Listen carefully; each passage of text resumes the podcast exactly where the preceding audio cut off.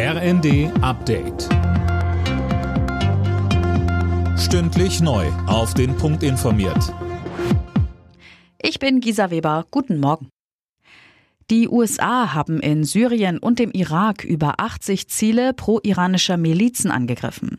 Immel Kasten berichtet. Dabei ging es nach US-Angaben um Ziele wie etwa Munitionslager. Die syrische Beobachtungsstelle für Menschenrechte mit Sitz in London erklärte, es seien mindestens 18 pro-iranische Kämpfer getötet worden. Hintergrund der Luftschläge jetzt ist ein Drohnenangriff in Jordanien am vergangenen Wochenende, bei dem drei US-Soldaten getötet wurden. Die USA vermuten pro-iranische Milizen dahinter. US-Präsident Biden hatte Vergeltung angekündigt. Außenministerin Baerbock warnt Israel vor einer Offensive in der Stadt Rafah im südlichen Gazastreifen.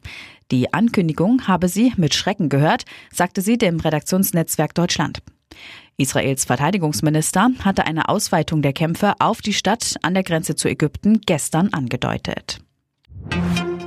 Bund und Länder wollen die Bildungschancen an sogenannten Brennpunktschulen verbessern. Ab dem kommenden Schuljahr soll der Unterricht mit Hilfe von Experten verbessert werden. Ziel ist, dass sozial benachteiligte Kinder und Jugendliche besser lesen, schreiben und rechnen können.